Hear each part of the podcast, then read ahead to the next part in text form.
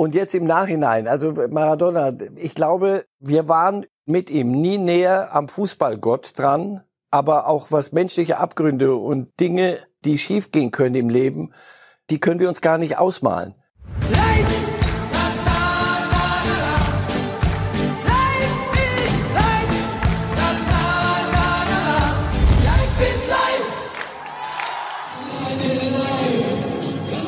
Live ist live. Diego Maradona am 19. April 1989 war es beim UEFA Cup, so hieß das Ding damals noch, Halbfinale in München. Unglaublich, jetzt sind wir hier bei Reif ist live und das Video äh, ist eine der vielen großartigen Erinnerungen, schönen Erinnerungen, die wir haben an Diego Armando Maradona, der leider am 25. November verstorben ist. Und bei mir ist Marcel Reif, den das auch sehr berührt. Ja, als ich es am 25. erfahren habe, hat mich das mehr berührt, als ich dachte. Ich dachte, Mensch, guck mal, ist das schon so lange weg und der ist so eine vielschichtige Persönlichkeit. Nein, das macht mich richtig traurig, weil ich glaube, da hatte ich die Gnade, einen beim Fußballspielen zuzugucken und übers Leben so zu begleiten von außen, wie es sie nicht oft gibt.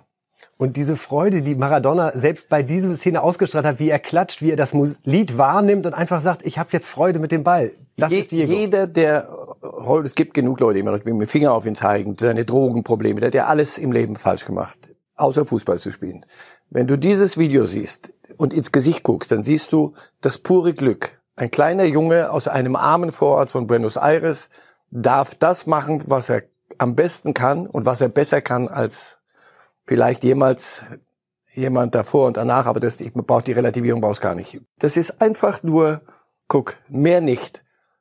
Und dagegen musst du setzen dann ein Staatsbegräbnis in Argentinien.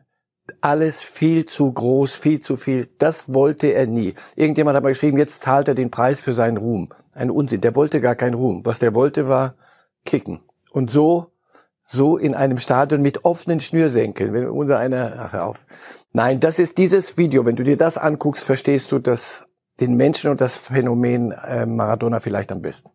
Sie hatten das Glück, ihn nicht nur im Stadion als Reporter live zu erleben, sondern ihn auch äh, zu treffen für äh, ein oder zwei Interviews. Können Sie noch mal erzählen, wie war die Erscheinung Diego Maradona persönlich? Genau, Erscheinung ist, ist gar nicht mehr so falsch. Und äh, Fortsetzung des Satzes von vorhin. Ähm, das war in Neapel, er spielte beim, beim SS in Neapel kommt zum Training. Also Training ist 10 Uhr, kommt dahin, da, dann während des Trainings könnt ihr, danach könnt ihr ihn interviewen.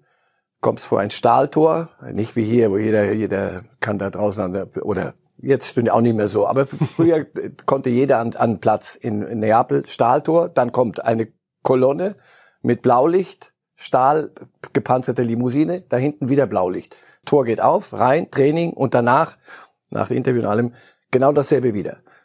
Nicht in ein Restaurant, nicht in ein Kino, nicht in ein irgendwo hin, sondern nichts. Und dann sagt mir sein Manager, wenn ihr schöne Bilder braucht, morgen früh um halb acht geht er auf ein Boot, kommt runter zum Hafen, das darf nur niemand erfahren. Ja, klar, von uns nicht. Wir am nächsten Morgen mit heißem Herzen kommen zum Hafen, 500 Leute. Als wieder irgendjemand. Und damit war das Interview für uns wieder da unten oder die Bilder gab's nicht, aber für ihn gab's auch nicht mal mehr diese Bootsfahrt. Mhm. Das heißt, wieder zurück in ein Ghetto, das muss nicht in Drogen führen, aber es kann. Und jeder, der das nicht nachvollziehen kann, wie so ein junger Kerl, der musste damals auch Neapel im Übrigen aus dem Sumpf holen. Mafia, Dreck, Müll, der arme Süden, oben die Turiner Mailänder haben ihre Meisterschaften unter sich ausgemacht. Und er führt die zweimal zur Meisterschaft. Das macht es so, so göttlich für, für Neapel. Also das, das muss man alles so ein bisschen mal gesehen haben, dann versteht man ihn. Dieses eine Tor, das er im WM-Viertelfinale 2 äh, 1986 gegen die Engländer erzielt hat, gar nicht das mit der Hand Gottes, äh, über das das so ein bisschen skandalisiert hat, sondern dieses 60 Meter, ja Dribbling wird ihm fast gar nicht gerecht, äh, wie er da äh, diesen unglaubliche Dynamik entfaltet. Ist das für Sie das Maradona-Gemälde? Ist das das schönste Tor, an das Sie sich überhaupt erinnern können? Ja, wenn ich das zurückerinnere, ich war damals in Mexiko bei dieser WM dabei, nicht bei dem Spiel, aber ich habe im Hotelzimmer gesessen, weil ich am Abend ein anderes Spiel hatte und ich weiß noch, ich sitze auf dem Bett und bin ausgeflippt. Ja, ich habe gesagt, das kann, das, sowas kann man nicht machen. Zeitlupe gab es damals schon, also du konntest es nochmal sehen. Ja, das war etwas, und jetzt im Nachhinein, also Maradona, ich glaube, wir waren über ihn und mit ihm nie näher am Fußballgott dran, aber auch was menschliche Abgründe und Dinge die schiefgehen können im Leben, die können wir uns gar nicht ausmalen. und das andere auch nicht. Und dieses, dieses Spektrum, deswegen stehen wir so heute davor. Und ich glaube, dass die Menschheit, fast die Fußballmenschheit, ihn im, jetzt im Nachhinein so huldigt, hat er sich verdient. Und dann, klar, komischer Satz, schade, dass er das nicht erleben kann. Es passiert ja alles nur, aber das ist schon, äh, auch wir haben mit Karl-Heinz Rummenigge gesprochen, mit Toni Schumacher, Pierre Litbarski äh, an den letzten zwei Tagen. Und man merkt, wie alle mit so einem Lächeln sich an Maradona erinnern und gleichzeitig mit dieser unglaublichen Bewunderung. Also gerade Karl-Heinz Rummenigge, der war ja ein Fußballer auf Augenhöhe Anfang der 80er. Ja. Jahre. Aber sie haben alle gespürt auf dem Platz, der kann irgendwas, was, was wir nicht können. Ja, das war wirklich, bin, bin göttliches Talent. Ich glaube ja, das ist etwas, der hat ja Dinge gemacht, die kannst du nicht lernen. Und er hatte da diese, wenn der Ball da war, hatte er eine Leichtigkeit. Und alles andere war schwer. Am Ende ist er selber schwer geworden und alles, das Leben war eine, eine Pein. Warum? Weil er nicht mehr, nicht mehr kicken konnte. Und das tut schon weh, so ein bisschen. In, in den letzten Jahren zu beobachten. Ich habe mich dann immer an das Tor erinnert. Und dann dachte ich, guck mal, so war das wenn man jetzt auch sieht, und äh, damit würde ich gerne noch einen Beitrag jetzt anmoderieren, diese Bilder, wie die Menschen ja auf der einen Seite trauern, ihn auf der anderen Seite aber nochmal feiern und das so alles ineinander übergeht, haben wir hier für Sie nochmal zusammengefasst.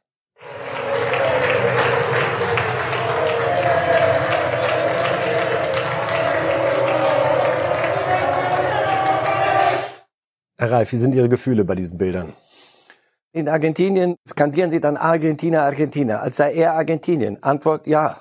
Er, und das sollte er schultern. Ich, ich komme von dieser, von diesem Zusammenhang nicht einfach nicht weg, weil ich, das erklärt mir, weil ich immer, immer gefragt habe, warum kann er nicht einfach sich in Ruhe zur Ruhe setzen, ein bisschen zum Fußball gehen. Ich habe ihn in Boca, bei, beim Stadion von, von, von Boca Juniors, mal gesehen bei einem Spiel. Da hatte der so eine, so eine, eine, so eine Loge, dann ging er raus mit nacktem Oberkörper. Das Spiel lief unten und die Fans von Boca sind sehr Boca. Es wurde nur noch für Maradona gesungen, paar Minuten. Dann setzte er sich wieder hin. Ich dachte, warum bist du damit nicht glücklich? Ja, warum? Weil Argentinien solle. Er ist, er ist Argentinien, Staatspräsident am Ende. Jetzt in Neapel werden sie das Stadion nach, nach ihm benennen. Ich weiß noch, ich kam mal nach, nach Neapel in der Zeit, als er den Meister, zum Meister gemacht hatte. Und mich fragte die Leute, da hat er damals schon viel Geld verdient und viel Geld gekostet. Und ich würde sagen, wie können die in Neapel, so, mit so viel Armut, da bin ich durch ein Armviertel in Neapel gelaufen, so eine kleine Gasse. Und da war über die, über die, die Gasse war ein Spruchband, jetzt auf Italienisch. Es ist besser, Hunger zu haben mit Maradona als ohne. Ja. So. Und am Friedhof war ein Spruch, ihr wisst nicht, was ihr verpasst habt, nachdem er sie zum Meister was? gemacht hat. Ihr wisst nicht, so. Und deswegen fragen Sie mich, wie es mir geht. Ja. Es ist alles angemessen und es ist alles viel zu groß für einen Jungen, der nur kicken wollte eigentlich wie das ganze Leben von Maradona in gewisser Weise. Können Sie sich irgendeinen Tod eines Sportlers vorstellen, wo was Ähnliches in mehreren Ländern gleichzeitig da ist? Oder ist das das Maximum? Ach, das weiß ich nicht. Und ich weiß, ihr habt ja gern Ranglisten. Nein, ich war nicht der nein, Versuch. Ich weiß es nicht. Es gibt sicher große Sportler und die werden im Nachhinein, das werden wir sehen. Aber wir Deutschen könnten es nicht, oder? Das äh, guckt man auch ein bisschen neidisch, gerade wie Länder sowas. Uns geht's vielleicht gehen. auch ein bisschen besser. Argentinien war mal eines der reichsten Länder der Welt und war zu seiner Zeit bereits eine, ein wirtschaftliches Elend. Er hat ihnen den Trost gegeben, er hat viel mehr für sie getan, als er eigentlich zu tun imstande war begeben wir uns von Maradona, muss man wirklich sagen, ein bisschen in die Niederung des äh, deutschen Fußballs zurück, weil dafür überstrahlt er einfach zu sehr. Wir reden über den Bundestrainer über Joachim Löw, äh, Herr Reif, denn ja, es war eine seltsame Woche. Auf der einen Seite sehr ruhig, vom DFB seit der Pressemitteilung am Montag äh, nichts mehr zu hören, aber Philipp Lahm hat sich zu Wort gemeldet in Sportbild und wir können mal über ein Zitat von ihm sprechen, schon äh, sehr klare Worte. Lahm äh, schreibt dort, ich habe schon nach der WM 2018 gesagt, dass Jogi Löw seine Ansprache an diese Generation anpassen muss.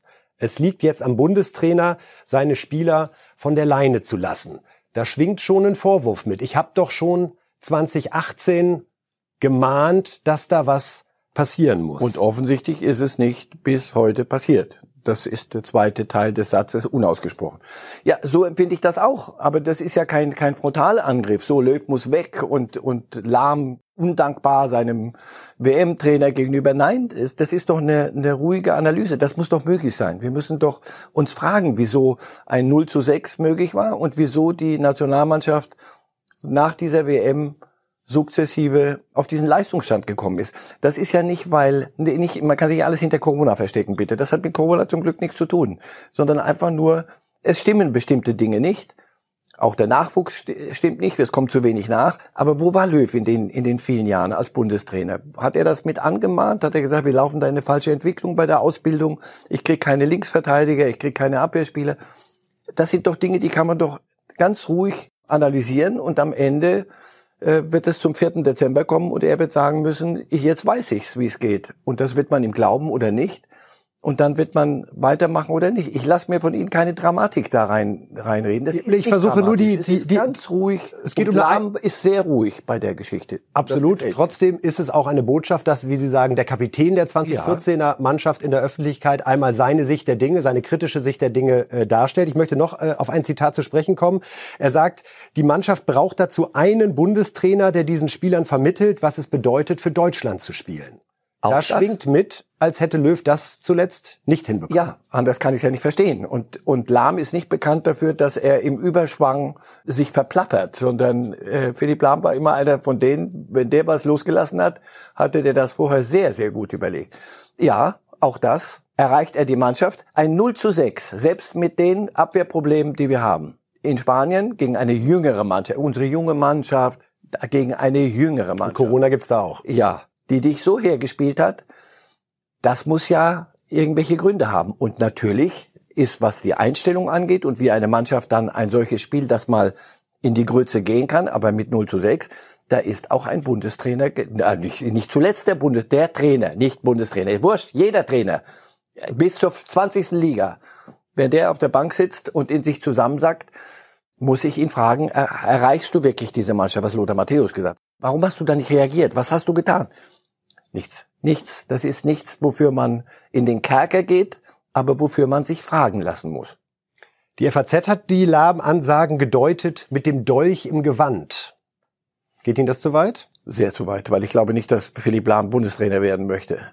Und wenn die Dolch im Gewand ist, wenn ich das hintenrum irgendwo stecke. Wenn, wenn ihr sagen würdet, wir haben es gehört irgendwo. Nein, er hat das doch bei euch sauber geschrieben mit und ich nehme an auch gegengelesen, so Natürlich. die, die Blam kenne. Natürlich. So, das heißt also Dolch im Gewand bitte nicht. Ich glaube nicht, dass Menschen im Moment mit Dolch im Gewand laufen. Im Gegenteil. Es ist gut, dass jetzt mal Dinge besprochen werden und nicht gesagt wird, ja, WM-Trainer, Kinder, wir müssen 2014 darf man nicht vergessen. Niemand will das vergessen. Warum denn?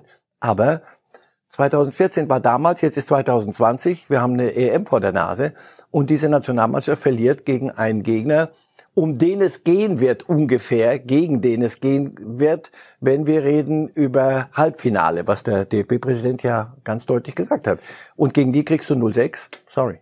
Wer ist aus Ihrer Sicht am Ende der entscheidende Mann bei der Entscheidung, geht es mit Löw weiter oder nicht? Ist das eher Präsident Keller? Ist das eher Oliver Bierhoff als unmittelbar Vorgesetzter mit der Kompetenz des äh, ehemaligen Fußballers auch. Ist das wirklich das gesamte Präsidium oder ist es am Ende sogar Löw? Es wäre gut, wenn es in eine Richtung Löw wäre, wenn er also sagen würde, pass auf, ich habe gemerkt, ich habe das Feuer nicht und ich kann euch kein nichts herzaubern, nimmt einen anderen, ich glaube, ich kriege es hier nicht mehr hin. Das wäre honorig und das würden auch alle gut mitgehen. Nicht, dass das die Lösung ist, Vorsicht. Ich sag nur, dann wäre es Löw.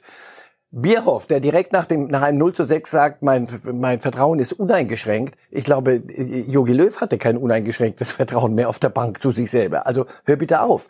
Ganz sicher nicht, sondern er ist mit drin im Boot. Das geht gar nicht anders. Er und, und Löw haben das Ding geführt und dahin, wo es heute ist, auch zu vielen guten Dingen. Absolut. Punkt. So. Das Präsidium, nein, es werden die sein, die sich trauen, und die sich etwas zutrauen. Ich glaube auch nicht, dass Fritz Keller das alleine macht, den DFB jetzt so als monolithisches Gebilde, das sich dann einigt. Na, die haben mit sich selber genug zu tun. Nein, es werden erwachsene Menschen werden sich das anhören und dann wird man besprechen und ich hoffe nicht, dass es zu irgendwelchen Kampfabstimmungen kommt, sondern dass man nüchtern und sachlich mit aller Liebe die Dinge bespricht. Wir sind kurz vor der EM. Also es, es geht um die beste Entscheidung für den deutschen Fußball. Es gibt gute Gründe zu sagen, so kurz vor der EM jetzt die, zu wechseln. Oder aber doch, weil es anders nicht geht. Wissen Sie was? Wir werden am Montag wieder drüber reden. Ja, da wette ich. Da wette Und natürlich am nächsten Freitag bei der Präsidiumssitzung. Jetzt kommen wir zu den Bayern. Äh, gibt so ein paar Themen, die da gerade in der Luft sind. Auf der einen Seite kurz vorweg herzlicher Glückwunsch natürlich an die Bayern schon im Champions League Achtelfinale. So, Diese internationale jetzt, jetzt Bilanz. Genau. Fürs Protokoll herzlichen Glückwunsch. Aber, aber. Ähm, das Pokalspiel der Bayern ist verschoben worden vom 23. Dezember auf den 12. Januar. Das stinkt unter anderem Leverkusen. Die hätten auch gerne verschoben, aber es wurde nicht verschoben. Ist das eine Extrawurst für die Bayern? Äh, Leverkusen war, glaube ich, bei dem Champions League äh, Finalturnier in Lissabon äh, nicht direkt beteiligt. Also Korrekt. da war die Zeit kürzer nach hinten raus. Jetzt sind wir wirklich bei Corona. Jetzt sind, sind wir bei einer Taktung, die ist für alle Beteiligten, für alle an weit an der Grenze und zum Teil drüber hinaus. Und Wir kommen später nochmal bei Klopp und Tuchel drauf zu Verletzungen und sprechen. wir werden noch ein paar Verletzungen sehen, leider. Und die sind durchaus festzumachen an dieser, dieser Irrsinnstaktung. Ja, jetzt sagen die Bayern, wir, wir sind jetzt Champions League müssen wir spielen und das, so. Muss man ihnen das gerade geben? Leverkusen, ja, aber ob, ob es daran liegen wird, wie das Spiel zwischen Bayern und Bayern ausgeht, äh, ich weiß es nicht. Aber ich verstehe, also ich kann nachvollziehen, das Grumeln. Wenn man aber jetzt alles verschiebt, dann äh, haben wir, nochmal, es gibt nur so und so viele Tage, so viel ich weiß, bis Ende der Saison. Und die kannst du, da kannst du nochmal schieben, schieben. Wenn es so lustig wäre, alles zu entzerren und zu schieben, hätten sie ja alle gemacht. Die Taktung ist ja nicht, weil man der sagt, so jetzt Aber der DFB bietet natürlich eine Angriffsfläche dadurch, dass Ja. ausgerechnet das Bayern-Spiel als einziges verschoben Aber sie sind das Maß der Dinge. Sie haben ein langes Turnier hinten gespielt, gespielt hat keine Sommervorbereitung. Und der Weltpokal kommt auch noch Der Anfang ja, Februar um die. Ecke. So ist es. Wir haben ja sonst nicht genug Fußball in dieser Zeit. Weltfußballerwahl ist jetzt nochmal bekannt geworden. Lewandowski ist nominiert. Neuer ist bei den Torhütern nominiert. Flick bei den Trainern nominiert. Gewinnen die alle drei in ihren Kategorien? Mir fehlt so ein bisschen die Fantasie, Gegenargumente zu bringen. Gegen Flick, gib mir einen besseren zu der Zeit, der alles gewonnen Das ist hat. wahrscheinlich die klarste Sache sogar. Denn Ja, und Lewandowski hat es so Fachlich total, aber es ist natürlich in der ganzen Welt wieder die alte Problematik. Kommen da wieder die ganzen Messi und Ronaldo äh, Abstimmer und sagen, naja, Messi, Messi im Moment ist nicht im Kader, wenn Barcelona auswärts spielt, weil sie dort intern einen solchen Zirkus haben. Da eine, äh, zum, zum Weltfußballer auszurufen und ich liebe Messi als Fußballer ihm zuzugucken. So und Cristiano Ronaldo, bitte Entschuldigung, was? So, ich glaube, dass sogar Ronaldo sagen würde, gib es Lewandowski. wenn er es verdient hat in diesem Jahr und über gut Manuel Neuer, die Abstimmung kann man sich eigentlich schenken, weil Gesehen gerade jetzt gegen, Sa gegen Salzburg. Salzburg, gegen Unfassbar. die Giganten aus äh, Salzburg. unfassbar. Ja. Auch wir haben wirklich vor zwei, zweieinhalb Jahren mal Zweifel gehabt, kommt er noch mal so zurück, immer. die Operation am Fuß, er hat noch Titanplatte drin, aber unglaublich. Ja, Die also Salzburger haben doch diesen, diesen jungen Ungarn, Soboslai, der, der wirklich, der wird viel Geld kosten, so.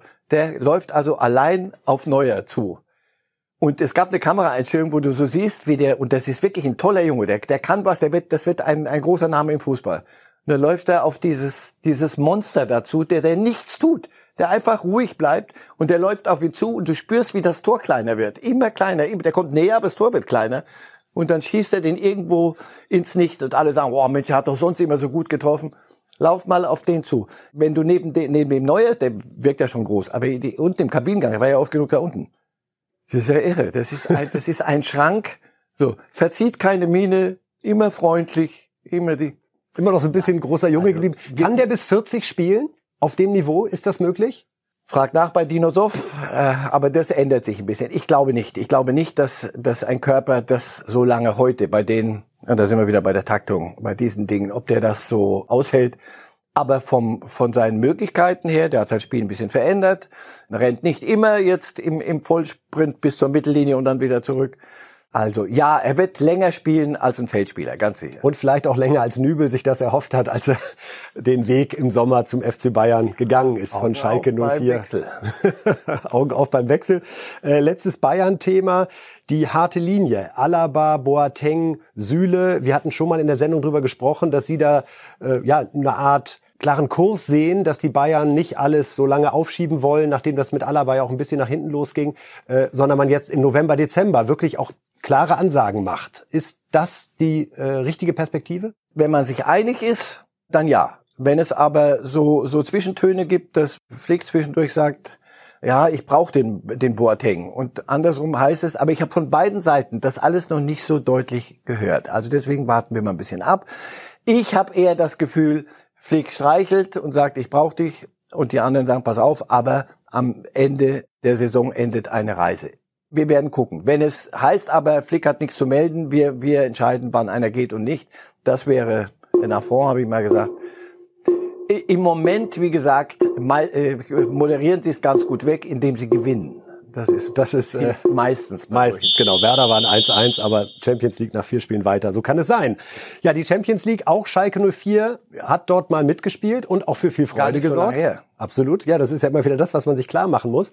Äh, jetzt reden wir von 24 Bundesligaspielen ohne Sieg. 24 Bundesligaspiele ohne Sieg. Wir haben das Kalender oder die zwölf Monate tatsächlich bald voll. Heute Nacht sind neue Plakate aufgehängt worden von den Fans Richtung Mannschaft. Nicht nur das, eigentlich Richtung Schalke gesamt.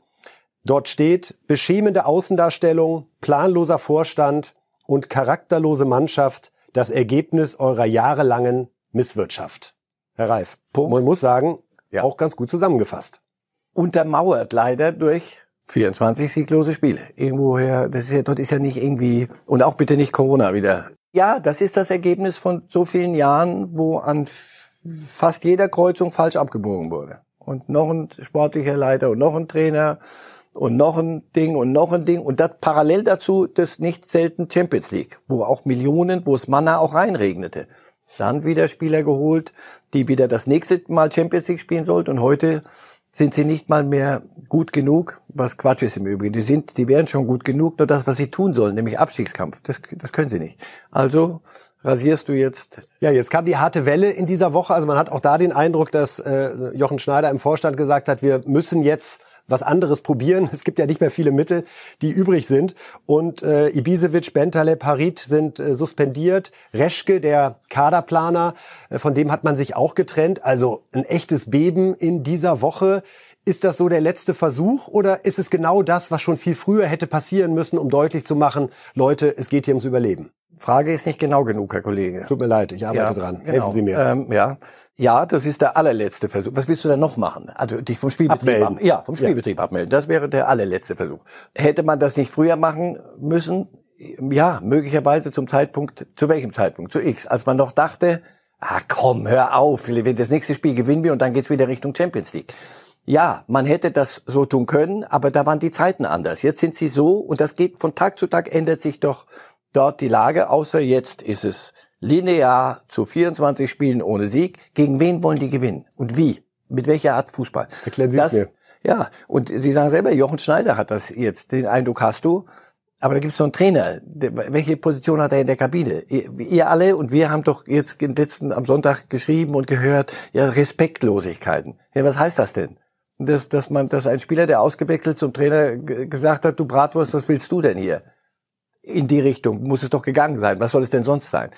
So, und jetzt hast du das Gefühl, von oben wird jetzt rasiert und Spieler werden suspendiert und der Trainer muss dann mitziehen. Wie sind da jetzt die Hierarchien? Welchen Schluss ziehen die Spieler, die, die da sind, die noch weiterspielen sollen aus dem Ganzen? Gibt Nein, es die eine Chaos. Figur, der, der eine Trainer oder Manager, wo Sie sagen würden, wenn Schalke den jetzt kriegen könnte, dann würde ich Licht am Ende des Tunnels sehen. Kratzt euer Geld zusammen, und fragt Clemens Tönnies doch mal um einen Scheck, aber wir brauchen diesen einen Heilsbringer. Hat Clemens Tönnies im Übrigen auch angeboten, da vor ein paar Wochen, nachdem man ihn vom Hof gejagt hatte. Und alles sollte ja danach besser werden. So, das ist das. Nein, es ist eine Selbstzerfleischung. Es sind ganz andere Themen, auch dort Ausgliederung der Profiabteilung und kein Verein mehr. Und dann kommt aber sofort, wir sind ein Malocha-Club und all diese Dinge. Das schafft eine Gemengelage, aus der rauszukommen, wie ein großes Fass, in dem du versunken bist, aus dem wieder rauszuklettern, ich, mir fehlt jegliche Fantasie. Ja, hol Maradona. Wenn du Maradona holen kriegen kannst, nimm ihn sollten wir für Schalke sammeln, damit äh, ein Spieler auf so diesem Niveau Geld kriegen wir noch mal in dieser Haupt in dieser in der reichen Hauptstadt Berlin nicht. äh, ja, ein Name, den Alfred Draxler, unser Chefkolumnist, der ja bei Schalke mal sehr sehr gut informiert ist, ins Spiel gebracht hat, ist Peter Knebel, aktuell äh, technischer Direktor der Knappenschmiede, also ist schon im Verein, dass man zumindest offenbar darüber gesprochen hat, ob das jemand sein könnte, der in höherer Position helfen könnte. Fragezeichen. Sportlicher Sachverstand, ökonomischer Sachverstand und dann läufst du trotzdem noch auf den Hammer, denn du wirst ohne Investoren von außen Schalke nicht wieder zurückbringen. Wenn da aber 80 Prozent der Schalker Fangemeinde aufjault und sagt, so nicht, dann ist das ein gemeinsamer Weg in Klassen, wo man das sich leisten kann. Also dann geht's noch eins tiefer. Ich hatte mal eine große Fußballkarriere vor mir, bis ich gemerkt habe, du gehst ja immer, damit du so gut bleibst, wie du denkst, gehst du immer noch eine Klasse tiefer. Damit der Stammplatz und, sicher bleibt. Und danach habe ich aufgehört. Also, das ist die Quadratur eines Kreises. Waren Sie so ein guter Fußballer? Ich war ein ganz guter Kicker. Welche Position? Ich war Libero und das gab's damals noch. Ich habe gute alte Libero. alle Jugendmannschaften gespielt, der Kollege. Kaiser Reif. Nicht ganz. Na gut, wenn es sein muss, nehme ich auch. Nehmen Sie mit, ne? Nein, ist, im Ernst. Das, was Sie, die einerseits wollen und das, was Sie können, das passt so unfassbar nicht zusammen, dass ich, da, da können Sie Knebel holen oder egal wen. Sie müssen offenbar noch tiefer fallen, um damit alle dort aufwachen. Und ob das gelingt, weiß ich nicht. Schalke hat so viel Sexappeal und so viel Romantik und das gefällt einem ja auch. Deswegen reden wir ja so lange drüber. Absolut. Aber es ist im heutigen Fußball und jetzt Achtung Geschäft so nicht konkurrenzfähig. Ja. Schalke wird uns in diesem Jahr hier noch häufig beschäftigen, weil selten bis zum Schluss ein Tabellenletzter so viel Emotionen wie das auf Schalke der Fall ist. Und wir sind gespannt, wie es jetzt weitergeht. Gladbach und Leverkusen sind die nächsten Gegner. Na, herzlichen Glückwunsch. dann geht's ja. Genau. Jetzt kommen wir äh, auf Club Liverpool mit dem Trainer Klopp zu sprechen und auf Thomas Tuchel. Denn irgendwie liegt da was in der Luft und äh, wir schauen uns einmal an, wie sich Thomas Tuchel in dieser Woche geäußert hat zum Thema Belastung. Ja, da aber brodelt er ist, was, er ist nicht fertig mit seinen Spielern, sondern er sagt, was, absolut. Was, das war gegen die Journalisten gerichtet. Ja klar. Und ich kann es auch nachvollziehen. Die wollen äh, Zauberfußball haben und es Neymar ist dauernd verletzt. Warum? Weil er keine Lust hat, sondern nein, Aufwand. Gerade mal in Brasilien wieder irgendwie gekickt, der da gekickt, der zu Länder spielen, der wieder da. Das ist ein einziger Zirkus. Und die waren auch im Finale, glaube ich, in Lissabon, hatten auch keinen Sommer. Und dasselbe ist ja bei Klopp. Nein, das, ich verstehe, dass Trainer jetzt Dinge machen müssen und alle sagen, Paris Saint-Germain, Leute, Leipzig, die Leute, Paris halten ja Leipzig, weil wer, so. Da müsst ihr aber mindestens 5-0. Und dann mühen die sich auf eine nicht ganz so attraktive Art zu einem 1-0. Und dann gibt's Feuer von den Kollegen, was nicht immer angemessen ist, wie ich finde. Und ähm, er wehrt sich und das kann ich gut verstehen an der Stelle. Ist so ein Auftritt auch was, was einem als Trainer im St beim Standing bei der Mannschaft hilft? Die registrieren ja auch. Also Thomas Tuchel, der da zu französischen Journalisten sagt, äh, wenn ihr die Eier habt, dann geht mal in die Kabine, meine Mannschaft ist tot, holla die Waldfee. Ja, aber er macht das nicht spekulativ. Das ist echt, was er da macht.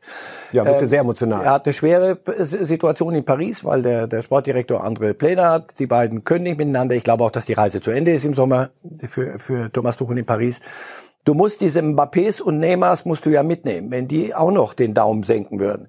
Und deswegen ist es gut, dass er sich da vor sich stellt. Das macht er schon gut. Jürgen Klopp hat äh, gesagt, das ging Richtung des TV-Senders äh, BT Sport, der äh, auf die Ansetzungen Einfluss nehmen kann in der Premier League.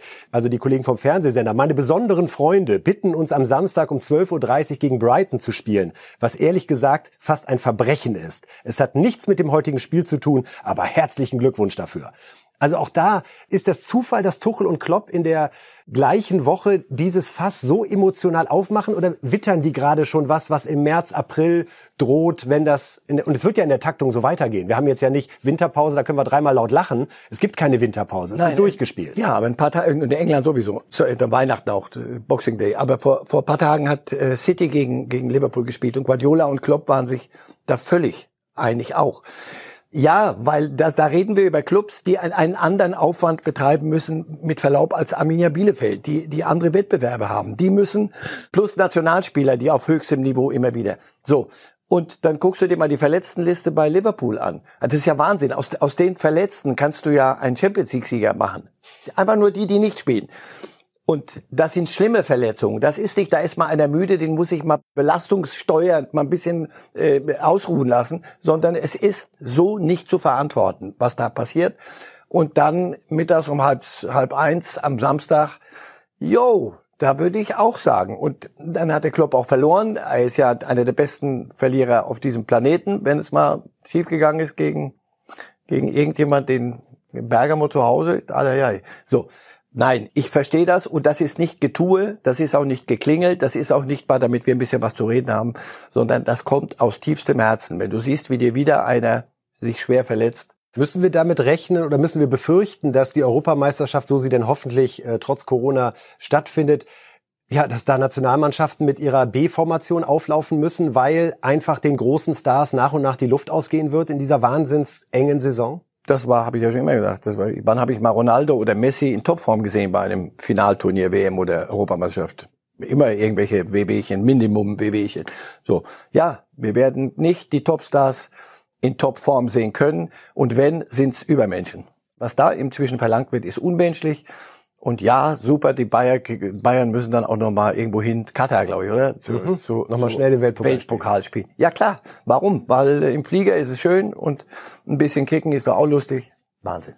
Ist ja auch wieder amüsant zu sehen, wie sich Mourinho jetzt einmal so ein bisschen gönnerhaft zu Wort meldet und sagt, ja, Jürgen ist doch schon länger in England. Der ist natürlich gerade Tabellenführer und grinst sich ein, ja, weil es bei ihm gut läuft und macht natürlich gleich auf, ach, reg dich nicht so auf, Jürgen. Ja, ne, es gibt welche, die nicht gut verlieren können. Mourinho ist einer, der nicht so gut gewinnen kann. Ja, wunderbares Schlusswort zu dem Stress rund um äh, die Corona-Saison. Das äh, wird weiter turbulent bleiben, eng getaktet. Äh, Pokal geht in Deutschland bis zum 23. Dezember und am 2. Januar starten wir schon mit der Bundesliga. Für die Fans auf der einen Seite schön, so viel Fußball im Fernsehen, äh, das wissen wir zu schätzen. Aber ja, müssen sehen, inwieweit die Spieler das dann wirklich durchhalten. Herr Reif, wir reden über Ihre Tipps hm. zum nächsten Spieltag. Na, endlich. Wollen wir mal draufschauen. Was haben wir denn überhaupt? Grufen wir uns mal eben bei der Bundesliga ein. Heute Wolfsburg gegen Werder. Das wäre das sechste 1 zu 1, wenn ich es richtig Ja, ich glaube, erinnere. die haben sich jetzt... Sie haben, Sie haben Ihr Ergebnis gefunden. Ja. ja. Könnte, ich glaube, die kommen dann sogar knapp auf 40 Punkte. Das könnte also klassenerhaltsmäßig, geht die 1-1-Strategie auf, wenn man vorher zwei, dreimal gewonnen hat. Insofern dürfte Werder damit glücklich sein. Dortmund, da ist jetzt nur noch Torparty, oder? Wenn die jetzt, schade, dass die jetzt nicht Bayern kriegen. Oder irgendwie glaube ich, die haben jetzt ihre Welle gefunden, auf der es jetzt drei, vier ja. Wochen richtig gut ja, abgeht. Ich glaube, dass den Bayern gerade klar wird, vielen, wie müde sie sind. Ich glaube, dass jetzt so dieses, mhm. komm, wir müssen uns zusammenreißen, das können wir, wir, wenn das jemand kann, dann wir. So, aber dann wieder Salzburg und wir haben doch schon zwölf Punkte und, oh Mensch, müssen wir denn nicht nochmal? Ja, doch, müsst ihr jetzt und jetzt wieder. Ja, das stimmt. Während die Dortmunder die, die Jugendmannschaft schicken. Gucken wir nochmal. Mokuku erstes Tor, was sagen Sie? Oder dauert es noch ein bisschen? Genau. Ja. Hoffentlich, damit auch Reif das Thema verspricht Mokuku-Tor fürs Protokoll. Leipzig schlägt die Bielefelder, erholt sich also nach der Champions League Niederlage Union Frankfurt, nur ein 2 zu 2. Union ist doch heimlicher Meisterkandidat plötzlich geworden, Max Kruse in den letzten Aber Wochen. so heimlich, dass zum Glück der Einzige, der dieses aus dieser heimlichen Ecke rauskommt, ist der Trainer. Und was Fischer sagt, ihr habt sie nicht alle. Der alte Schweizer, der das ganz nüchtern betrachtet. Aber eine super Geschichte bislang, oder? Union in dieser Saison. Ja, und sie genießen es auf eine, eine sehr gute Art, mit, mit sehr viel Verstand auch. In einer Woche haben wir dann nämlich das Derby gegen Hertha, also äh, das Thema Berlin und wer hier die Vorherrschaft hat, wird uns nächste Woche bei Reifes Live beschäftigen. Wo sind wir? Bei Augsburg gegen Freiburg. 2 zu 1, Stuttgart Bayern, okay, also die auch müde Bayern reichen noch für den Aufsteiger Stuttgart. Gladbach gegen Schalke 4 zu 0. Okay, das wäre dann Spiel 25 und am Montag bei Reifes Live geht's weiter dazu. Leverkusen schlägt Hertha 2 zu 1. Oh ja, dann haben wir wirklich ein tolles Derby nächste Woche mit Krisenhärter und äh, ja, glücklichen Unionern und am Ende noch ein spektakuläres 1 zu 1 zwischen Mainz und Hoffenheim. Äh, wir werden diese Tipps nächste Woche natürlich nochmal analysieren. Aber hallo. Ich sage danke, Herr Reif, für eine besondere Sendung zum Tode von Diego Maradona. Ich habe gemerkt, wie nah Ihnen das auch wirklich gegangen ist, was Sie für Erinnerungen mit ihm verbinden. Und äh, es war schön, dass Sie uns daran haben teilhaben lassen, was Ihnen da durch den Kopf geht. Und damit wünschen wir Ihnen einen guten Start ins Wochenende. Vielen Dank, Herr Reif. Ja.